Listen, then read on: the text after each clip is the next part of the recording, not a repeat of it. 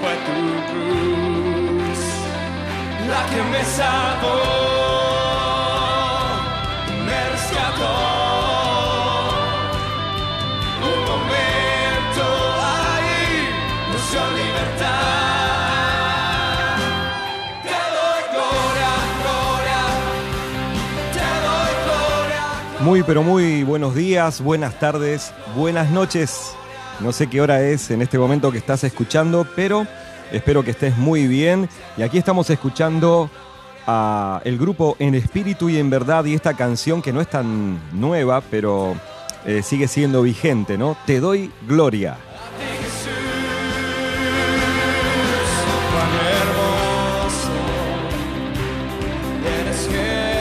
Y en este día quien te habla Diego García y este es tu programa Tiempo de Aliento. Hoy quiero hablar y compartir con cada uno de ustedes que está escuchando un mensaje que tiene que ver con discipulado, con crecimiento espiritual y con ser un adorador. Sí, escuchaste bien. Dios te llamó a ser un adorador. Así que presta mucha pero mucha atención. En unos segunditos ya comenzamos.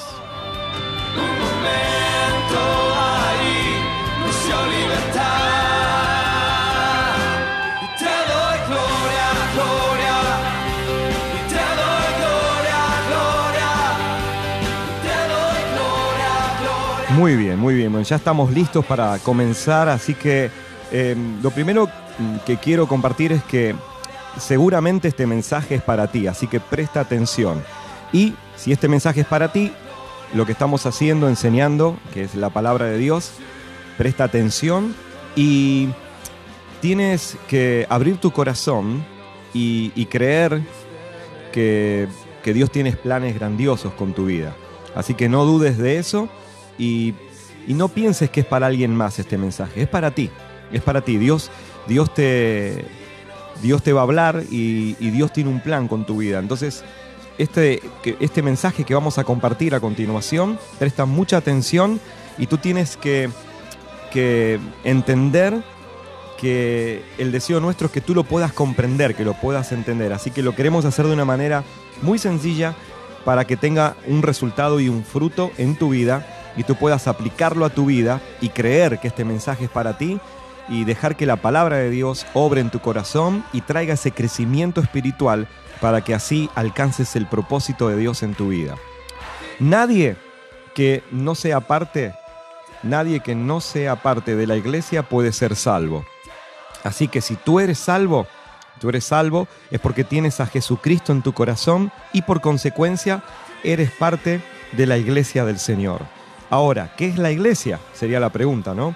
La iglesia es la congregación, un conjunto de personas que se reúnen en el nombre de Jesús, ¿sí? Para adorar a Jesús, para estudiar la Biblia, para orar y otras muchas cosas más, como servirle a Él y compartir a otros, compartir a otros sobre el mensaje del perdón, del amor y de esperanza, que es el mensaje del Evangelio, que es el mensaje que Jesús nos encomendó que compartiéramos.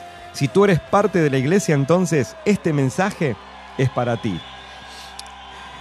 Dios nos dice a través del apóstol Juan, amado, yo deseo que tú seas prosperado en todas las cosas y que tengas salud, así como prospera tu alma. ¿Mm? Eso está en tercera de Juan 1, 2. ¿sí? Y, y Dios nos habla a través de Juan, porque Juan es el que escribe, pero inspirado por Dios, y ese es el deseo del corazón de Dios para ti, para mí, para todos los que están escuchando. Que tú seas prosperado en todas las cosas y que tengas salud, así como prospera tu alma. En otras palabras, que tú que crees en Jesús puedas estar siempre, constantemente, en tu vida en un crecimiento espiritual. Y para que nuestra alma prospere, le tenemos que alimentar entonces, para que haya crecimiento espiritual, la tenemos que alimentar con la palabra de Dios, para que obtengamos un cambio de mente. Mira, te voy a decir un secreto que no es un gran secreto, pero para algunos tal vez sí. Para que haya un cambio de vida, un cambio de actitud en nosotros, más como seguidores de Jesús, necesitamos tener un cambio de mente. Y lo que produce un cambio de mente es la palabra de Dios. Pablo dice en el libro de Gálatas 2.20, con Cristo estoy juntamente crucificado, y ya no vivo yo, mas vive Cristo en mí, y lo que ahora vivo en la carne, lo vivo en la fe del Hijo de Dios, el cual me amó y se entregó a sí mismo por mí. Ese era el apóstol Pablo hablando en el libro de Gálatas 2.20. Ya no vivo yo, mas vive Cristo en mí. Para algunos es muy difícil de, de entender, de asimilar, de creer eso, o al leer esto decir, bueno, así lo vivió Pablo, porque era el apóstol Pablo, pero ¿qué me queda a mí?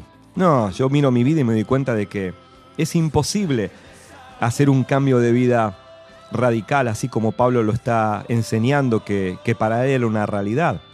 Pero yo te quiero compartir algo, esto no es imposible, es posible porque Dios te ha dado al Espíritu Santo y realmente cuando tú aceptas a Jesús y eres salvo y tu nombre es escrito en el libro de la vida, has pasado de muerte a vida.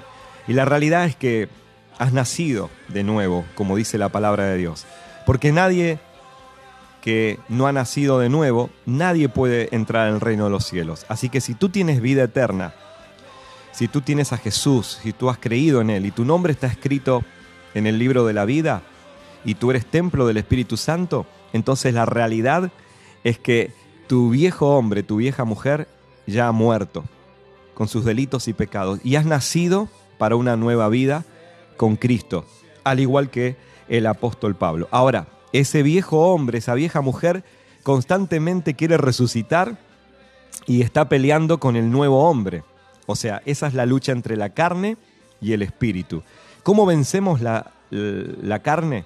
Lo vencemos por medio del espíritu, a través del el poder del Espíritu Santo, a través de la oración y también cuando nos alimentamos de la palabra de Dios, nuestra fe crece y en esos momentos de luchas, de debilidad, de tentación, podemos estar fortalecidos en el Señor y en el poder de su fuerza para poder vivir una vida realmente en el Espíritu. Si no lo has logrado todavía, no te sientas eh, tan mal. Siéntete un poquito mal como para seguir intentando, pero no tan mal como para tirar la toalla y darte por vencido. ¿Ok? Porque por eso estoy enseñando esto y estamos compartiendo esto en este momento. En otras palabras, dijo Pablo, le he entregado mi vida a Dios. He muerto a mi vieja vida. La pregunta para ti entonces es, ¿le has rendido tu vida a Dios? Pudiendo hacerlo. ¿Lo has hecho o no? ¿Has hecho una oración de corazón diciendo, Señor, ayúdame, te rindo mi vida? ¿Estás tratando por lo menos? ¿Mm? Por lo menos estás tratando un poquito ahí. Si no lo has hecho, te animo a hacerlo, porque este mensaje dijimos de entrada que era para ti. Para que crezcas espiritualmente, ¿m? para que- crezcas espiritualmente, debemos aprender la palabra de Dios. Tú, como parte de la iglesia, tienes que conocer la visión de la iglesia, que es hacer discípulos y enseñarle a los discípulos que en el camino de seguir a Jesús hay cuatro palabras claves que pueden definir nuestra forma de vida como discípulo de Jesús.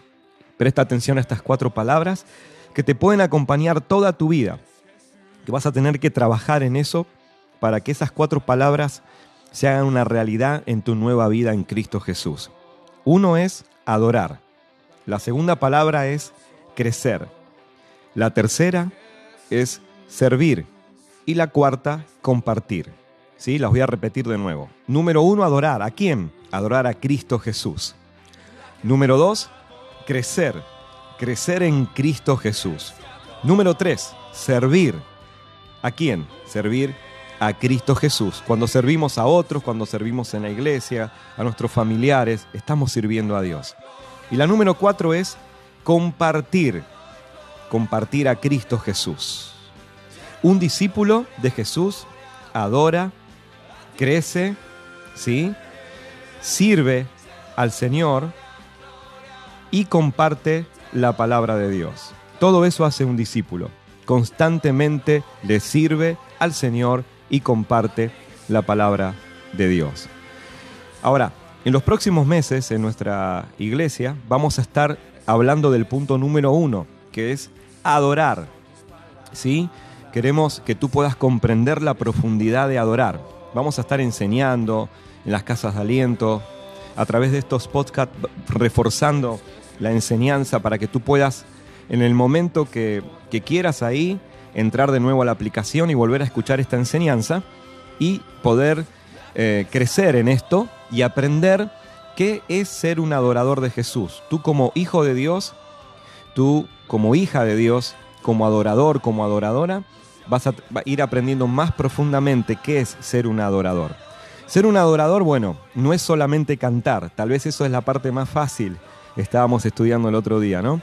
La parte más fácil, que para algunos inclusive esa es difícil, les cuesta ¿no? levantar sus manos, o algunos igual, pueden cantar con todo el corazón y no levantar las manos, ¿no?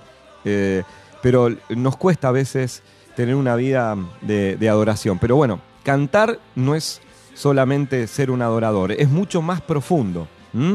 Aprender y alcanzar, eh, vivir y tener una vida de adoración es un proceso que debemos eh, lograr con la ayuda del Señor. Entonces, ¿de cuántas formas puedo adorar a Dios? Puedes adorar a Dios de muchas maneras. Ser un adorador es tener una vida de adoración a Dios. Todo lo que soy y todo lo que hago tiene que dar gloria a Dios y eso es adoración. Adoro a Dios con mi vida entera. Le canto, le declaro mi amor, le sirvo, aprendo de su palabra. cuando tú perdonas a tus enemigos y también cuando tú muestras el amor de Dios a los que son fáciles de amar y a los que son difíciles de amar. De esa manera también adoras a Dios, declarando el amor a Él, sirviéndole, aprendiendo de su palabra, como en este momento al escucharme, al meditar en su palabra para obtener crecimiento espiritual. También cuando le obedeces al Señor, cuando es fácil hacerlo y cuando es difícil, con ayuda del Espíritu Santo, cuando obedeces a Jesús, sus enseñanzas y tomas decisiones que den gloria a Dios para vivir una vida siguiendo a tu Maestro, a Jesucristo. Adoro a Dios con todo mi ser, con mi alma, con mi voz, con mi cuerpo, con mi mente y entendimiento. Hemos sido llamados a vivir para Él y por Él. Una vida de adoración. Él es nuestro Padre perfecto. Vamos juntos en un camino de vivir una vida rendida totalmente a Dios. ¿Qué es adorar a Dios entonces? Adorar a Dios es la actividad más noble, elevada e importante que el ser humano puede realizar. Fuimos creados para eso, así que es parte de tu propósito por el cual fuiste creado, es algo natural en ti. Si no adoras a Dios, al Dios verdadero, Dios Padre, Dios Hijo, Dios Espíritu Santo, seguramente vas a estar o vas a adorar a algo más. Y cuando el hombre pecó, rompió así su relación con Dios pero Dios envió a su propio Hijo con el fin de redimirnos, restaurar esa relación, para que pudiéramos ser nuevamente verdaderos adoradores. Esto es lo que Jesús quería dar a entender a la mujer cuando le dijo, el Padre tales adoradores busca que le adoren. Tan importante es el tema, este tema que es la adoración, que la adoración será nuestra actividad principal durante toda la eternidad. Lo podemos ver y comprobar al leer la Biblia en frecuentes pasajes y libros como Apocalipsis, donde todos los seres celestiales adoran a Dios sin cesar de día y de noche. La adoración que agrada a Dios. ¿Cuál es la adoración que agrada a Dios? Bueno, la adoración que agrada a Dios la podemos encontrar ahí en el libro de Juan. Dice, em, eh, vosotros decís que en Jerusalén es el lugar donde se debe adorar. Eh, le dijo la mujer. La mujer le dijo a Jesús, en Juan 4, 20, 24. Le dijo, nuestros padres adoraron en este monte y vosotros decís que Jerusalén es el lugar donde se debe adorar. Y Jesús le dijo, le respondió a la mujer, mujer, créeme que la hora viene cuando ni en este monte ni en Jerusalén adoraréis al Padre. Vosotros adoráis lo que no sabéis, nosotros adoramos lo que sabemos porque la salvación viene de los judíos, mas la hora viene y ahora es, cuando los verdaderos adoradores adorarán al Padre en espíritu y en verdad, justo como el nombre de eh, el grupo de la música que estamos escuchando, en espíritu y en verdad. Esa es la calidad y la forma en la que tenemos que adorar a nuestro Padre. Jesús dijo así, la hora viene y ahora es, cuando los verdaderos adoradores adorarán al Padre en espíritu y en verdad, porque también el Padre tales adoradores busca que le adoren. Dios es espíritu y los que le adoran en espíritu y en verdad es necesario que adoren. La adoración en tu vida, en mi vida, es una necesidad y tiene que ser en espíritu y en verdad. No te desanimes si piensas que no eres un adorador o que tu adoración está mal o que es poco o poca o es incorrecta. Por eso estamos enseñando esto para que lo entiendas, estás aprendiendo, estás creciendo, pero sí, no dejes de intentarlo, no dejes de creer que este mensaje es para ti, no dejes de, de entender y de creer de que Dios quiere que tú seas un adorador en espíritu y en verdad. Si ya estás preguntándote esto y deseas ser un adorador y sientes que tal vez no lo has alcanzado y quieres vivir teniendo una vida de adoración a Dios, ya eso es una señal de que Dios está obrando en ti y que te está hablando. Dios te está buscando y está buscando tu adoración. Y vas a ir aprendiendo a ser un adorador. Jesús le dijo a la mujer, tales adoradores el Padre busca que le adoren. Dios te está buscando y está buscando tu adoración y Él te va a enseñar y vas a crecer y vas a aprender y vas a lograr ser un adorador que, como dijimos, no es solo cantar, sino es tener una vida completa de adoración. No dejes de adorar a Dios.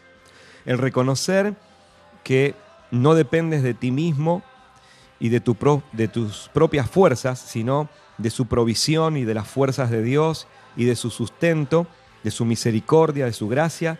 Y al elevar tu mirada a Dios al decirle, Señor, dependo de ti, ayúdame.